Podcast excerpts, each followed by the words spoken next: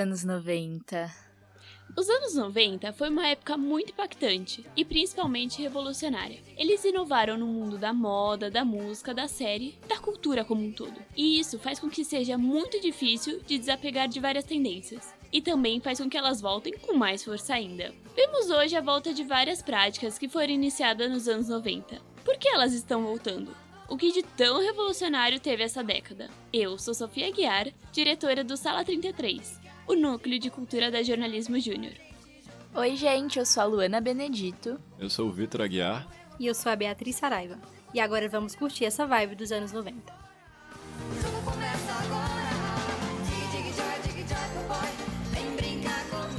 Ó, eu tô longe de ser evidente, mas eu tô para falar que eu tenho quase certeza que você que tá ouvindo aí conhece alguém que ficou animadaço com a volta de Sandy Júnior. Ou já viu alguém com uma calça xadrez na rua hoje. Ou é viciado em Friends. Mas aí tu fala, beleza, e daí? E daí que tudo isso é cultura dos anos 90. Que tá bem alta hoje, né, Bia? Seja na moda, na música, nas séries que a gente assiste, parece que em todo lugar a gente encontra influência dos anos 90. Sim, Lu. E não só isso. Também tem os remakes de jogos como Sonic, Mario e outros que estão bombando. Mas, para não botar a carroça na frente dos bois, vamos começar do começo.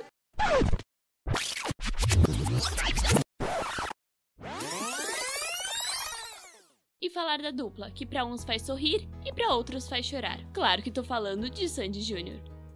Sandy Júnior foi um fenômeno dos anos 90, com música como Maria Chiquinha, Dig Dig Joy e Vamos Pular. Agora, depois de 12 anos separados, eles voltaram com tudo, deixando os fãs desesperados por um ingresso do show. A primeira aparição da dupla foi em 89. Os irmãos, na época Sandy com 6 anos e Júnior com 5, ficaram marcados com a música Maria Chiquinha no programa Som Brasil. E acabou que o sucesso dos dois foi tão grande que em 99 eles ganharam uma série na Globo que rendeu mais de 150 episódios, com o nome originalíssimo de Sandy Júnior. Depois disso, eles foram pro horário nobre e chegaram a admiráveis 43 pontos de audiência, o que, para vocês terem ideia, é cerca de 15 pontos a mais do que o que o Jornal Nacional costuma pegar hoje em dia. Daí, com isso, os dois passaram a ser conhecidos não só como cantores, mas também atores. E para mostrar um pouquinho do sucesso que foi Sandy Júnior, a gente vai ouvir a opinião da Maria Luísa Bassan, que nasceu nos anos 2000 e é muito fã da dupla. Quando perguntamos para ela sobre a importância de Sandy Júnior na sua vida, a Malu nos disse que Sandy Júnior foi uma dupla que marcou muito a minha infância. Eu lembro de ouvir quando eu era criança, ouvir em festa do colégio, ouvir com os meus pais. Então, ver que eles voltaram é muito lembrar também dessa época na minha vida. Então, lembrar, tipo, de atividades que eu fazia quando era criança, lembrar de momentos felizes que eu tive quando era pequena, tudo ouvindo Sandy Júnior. Já quando perguntamos por que o sucesso da dupla se estende até hoje, ela responde: eu acho que eles continuam fazendo sucesso porque eles lembram muita coisa boa que tinha na nossa música, que tinha 20 anos atrás e que hoje a gente não tem mais tanto contato. Que a geração passada principalmente perdeu o contato, que não faz mais tanto sucesso, né? Comentado, e agora volta trazendo toda essa nostalgia, esse, esse clima nostálgico faz muito bem, porque a gente lembra de momentos muito felizes. A gente sempre associa, por exemplo, Sandy Júnior a músicas animadas, a série, a coisas que deixavam as pessoas muito felizes. Então acho que esse sentimento sempre ficou dentro das pessoas e ver eles voltando e querendo resgatar dentro da, dos fãs é muito legal. E o da hora é que esse relato acaba falando por muito mais gente, o que só mostra quanto que essa dupla marcou mesmo um monte de brasileiro. Até os que nasceram um pouco depois, que é o caso da própria Malu. É um negócio muito massa que até hoje as pessoas continuem amando o Sandy Júnior dessa forma tão animada. Amor esse que ficou bem claro com os shows da dupla, né? Porque os ingressos esgotaram em pouquíssimo tempo. Tanto que eles anunciaram no começo de abril que vão fazer dois novos shows em São Paulo, para tentar atender a demanda dos fãs, que querem essa oportunidade de ver seus ídolos de perto. Pois é, gente, os anos 90 vivem. Tá todo mundo louco pelos sucessos da época e não só no Brasil. Na Inglaterra, as famosas Spice Girls se preparam para um retorno bem esperado. Esse grupo, que começou em 1994, fez muito sucesso na época com o hit Wanna Be, sucesso no mundo inteiro, sendo a banda feminina que mais vendeu álbuns da história musical. A girl band, fundada por Mel B, Mel C, Emma Bunton, Gary Halliwell e Victoria Beckham, anunciou uma turnê mundial que reviveria os sucessos do grupo. Acontece que conflitos entre Mel B e Gary levaram o grupo a cancelar os shows internacionais, mantendo apenas as apresentações na Inglaterra. Além disso, Victoria Beckham não quis participar desse roteiro, segundo as outras Spice Girls. Bom, pelo menos elas não cancelaram tudo.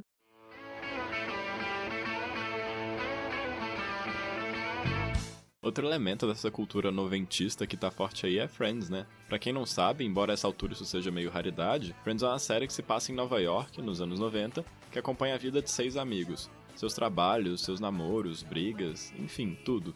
E mesmo duas décadas depois, as pessoas continuam falando e muito sobre eles. Acho que até quem não assiste, pelo menos já ouviu falar nos nomes Chandler, Monica, Joey, Rachel, Phoebe ou Ross. E quem assiste, muito provavelmente tem umas opiniões bem definidas sobre cada um. Sim, eu conheço muita gente que ama demais. Não para de falar sobre. O engraçado é que tem muita gente que nem acompanhou a série na época que passava na TV. E é super fã. Eu, inclusive, eu nem nasci nos anos 90, mas eu amo demais essa série. Friends marcou a geração millennial e agora, com serviços como a Netflix, as novas gerações têm contato com Friends e se apaixonam. O que eu acho bem legal, porque com a internet, o jovem hoje em dia tem um acesso muito fácil à cultura do passado e tem a oportunidade de aproveitar coisas bem, bem legais que não são mais produzidas atualmente. Ou seja, com o Google, as redes sociais, ele tem contato com coisas que só existiram em certas épocas e que nunca mais foram recriadas. E Friends é um ótimo exemplo disso. Eu, pelo menos, acho que até hoje não apareceu nenhuma sitcom no nível de Friends. Então é, é bem legal poder assistir mesmo uma década depois do seu fim.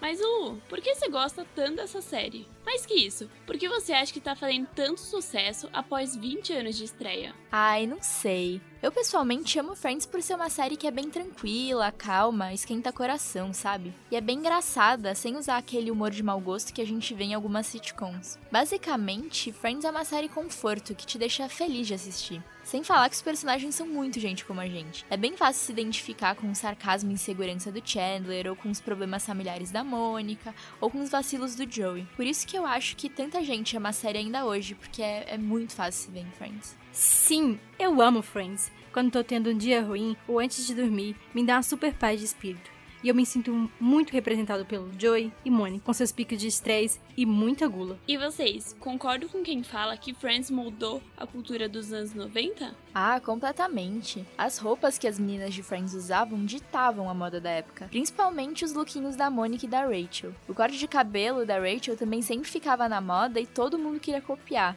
Até hoje, muita gente tem a série como inspiração pro figurino. Eu acompanho muitas páginas de moda do Instagram que postam foto das roupas dos personagens.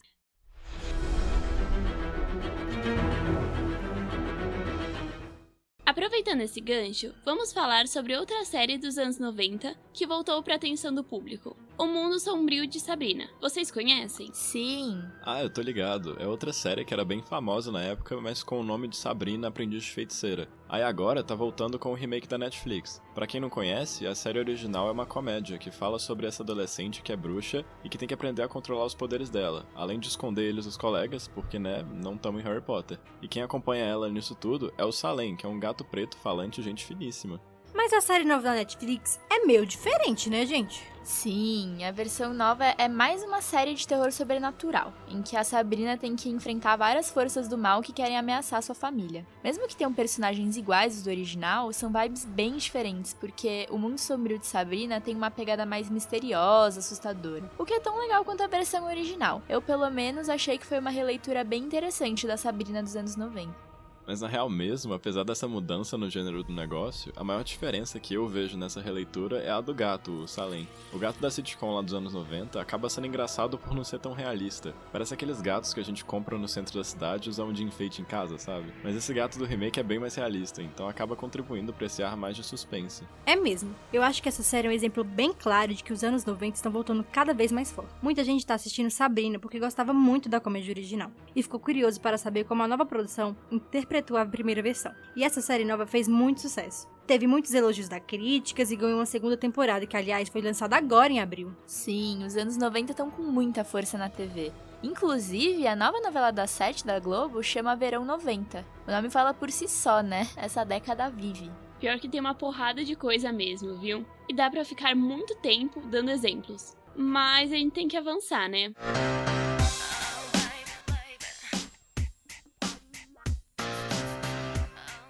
Então, bora falar de moda? Como não começar a falar sobre a moda sem citar Britney Spears? Ah, é verdade. A Britney foi uma das musas dos anos 90 e também foi destaque na moda. Seus looks sempre faziam sucesso e repercutiam na época. A moda noventista em geral tem uma baita influência no que a gente veste hoje, tanto é que cada vez mais a gente vê peças com a cara dessa época tanto nas lojas quanto nas ruas mesmo. Um baita exemplo é o xadrez, um negócio bem característico dos anos 90 e que uma pá de gente usa frequentemente no dia a dia agora, seja como calça, saia, blusa ou sei lá o que. Sim, e o xadrez é bem anos 90. A roupa da Cher, por exemplo, no filme Clueless é ícone da época. Mas nem por isso essa estampa tava só no filme das patricinhas também. A moda grunge, mais alternativa, pegou uma boa parte dos anos 90 e também adotava muito esse estilo. Se eu falar aqui que eu não queria umas roupas que nem a do Kurt Cobain, eu vou estar tá mentindo. Eu aposto que eu não sou o único. As calças rasgadas da moda grunge também aparecem muito hoje. É mais fácil achar calças rasgadas, jeans, nas lojas de departamento do que o normal. Verdade. Aliás, outro exemplo de roupa dos anos 90 que me vem na cabeça agora é daquelas blusas de alcinha bem fininha que um monte de gente usa hoje. Na época, esse tipo de corte era bem fácil de encontrar entre as atrizes e modelos mais famosas de Hollywood,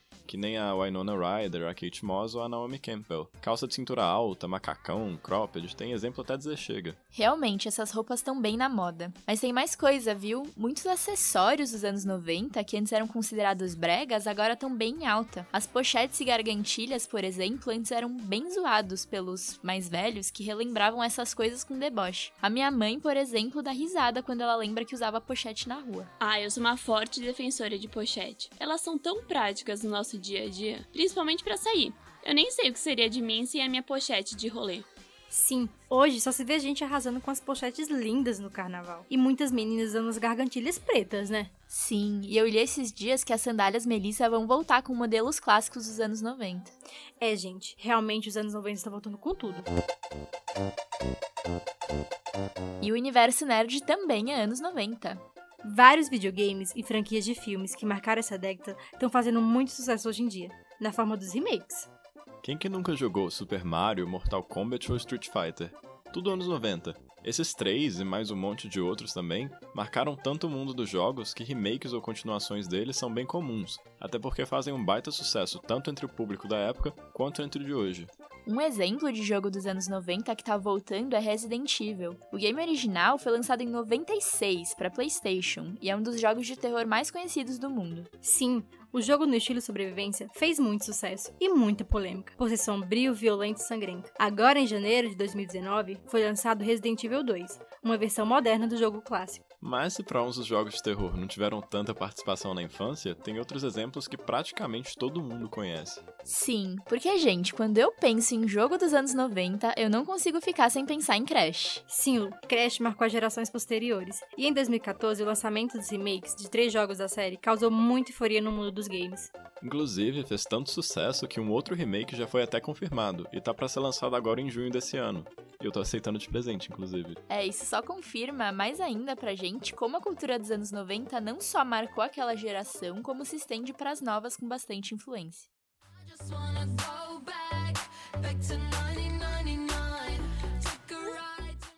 Todos esses são só alguns de vários exemplos de elementos da cultura dos anos 90 que foram trazidos de volta muito depois de sua época, ovacionado por aqueles que veem neles um símbolo de nostalgia.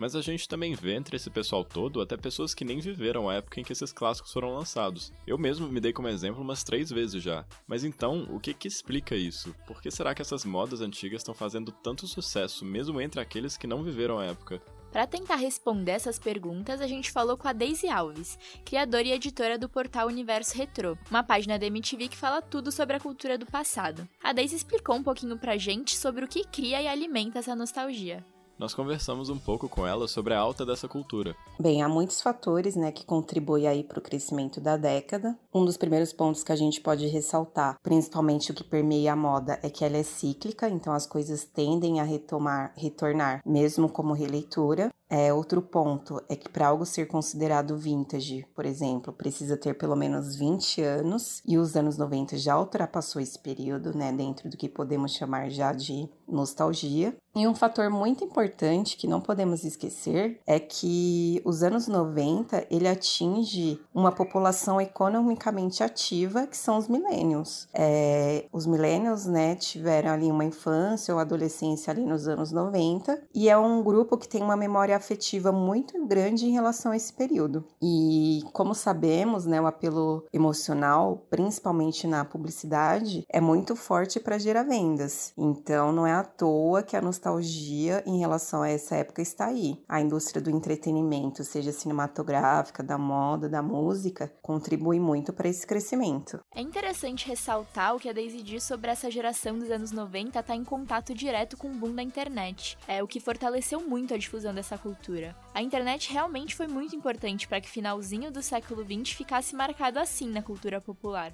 É verdade. E agora vamos ouvir a Daisy responder a uma dúvida interessante. Será que tem alguma característica específica dos anos 90 que contribui para esse retorno? Eu não diria que existe um fator isolado para esse retorno, né? Há um conjunto da obra que faz essa tendência ser amada nesse momento. Como disse, foi a época em que os milênios eram crianças ou adolescentes nesse período e foi a última geração a acompanhar a transição entre o analógico e o digital. Esse grupo tem crescido junto com a tecnologia.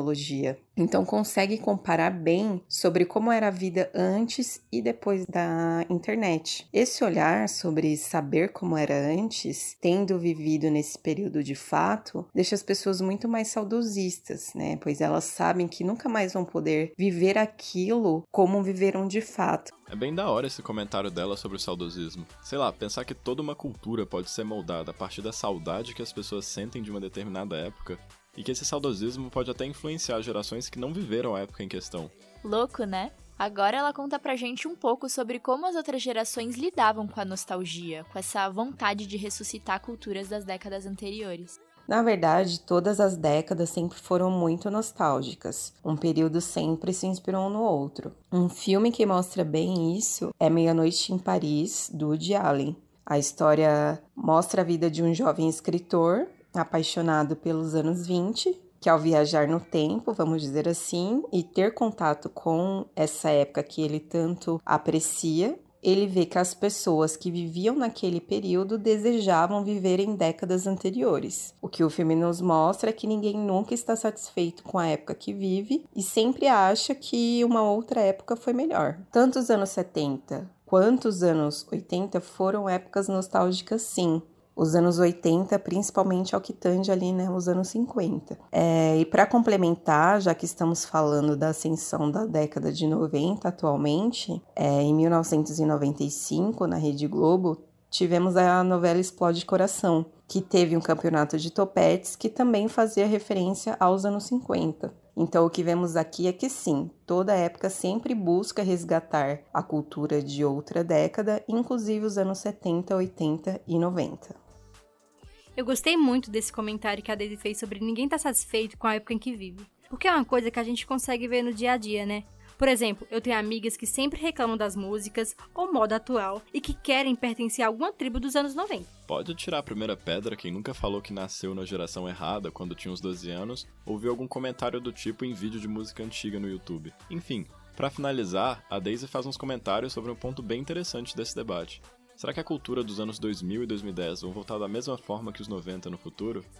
A nostalgia sobre o início do século XXI já está acontecendo. A gente já vê por aí em portais, em sites, matérias que destacam coisas que foram relevantes nos anos 2000. Existem playlists no Spotify também só sobre os anos 2000. Inclusive, uma delas tem mais de 6 milhões de seguidores. As buscas no Google sobre os anos 2000 ainda não são tão relevantes quanto os anos 80, por exemplo, mas já está aumentando a procura sobre música, desenhos, filmes e séries que marcaram essa época. Então, como falamos anteriormente, o ser humano é por si só saudosista e emocional. Então, todo momento presente no futuro vai se tornar um passado inesquecível. Então, com certeza, pelo que vemos da nossa história, as próximas gerações também serão nostálgicas. Nossa, é surreal pensar que a cultura dos anos 2000 já tá voltando com tanta força. Nem parece que já se passou tanto tempo assim, de forma a gerar essa nostalgia nas pessoas.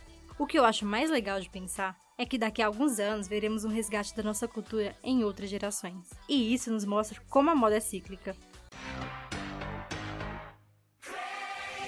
É, eu acho que essa fala da Daisy esclareceu bastante coisa, né, gente? Pois é.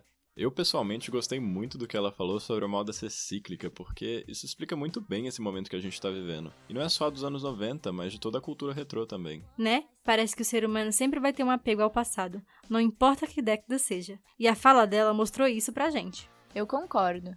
O tempo passa, mas o nosso apego emocional às coisas da infância, a nossa admiração pelo passado e pela cultura das outras décadas continua. E eu acho isso muito legal. Sim, mas com essa fala, infelizmente, vamos chegando ao final do podcast. Ah, esperamos que vocês tenham gostado desse passeio com a gente pelos maravilhosos anos 90. E que tenham se interessado ainda mais por essa década marcante e o retorno dela nos dias de hoje. É isso, gente. Encerramos por aqui mais um podcast da Jota. Nos vemos no próximo podcast com repórteres do Arquibancada, núcleo esportivo da Jornalismo Júnior. Ah, e sigam a Jornalismo Júnior nas redes sociais e confiram as playlists do Spotify. Até mais!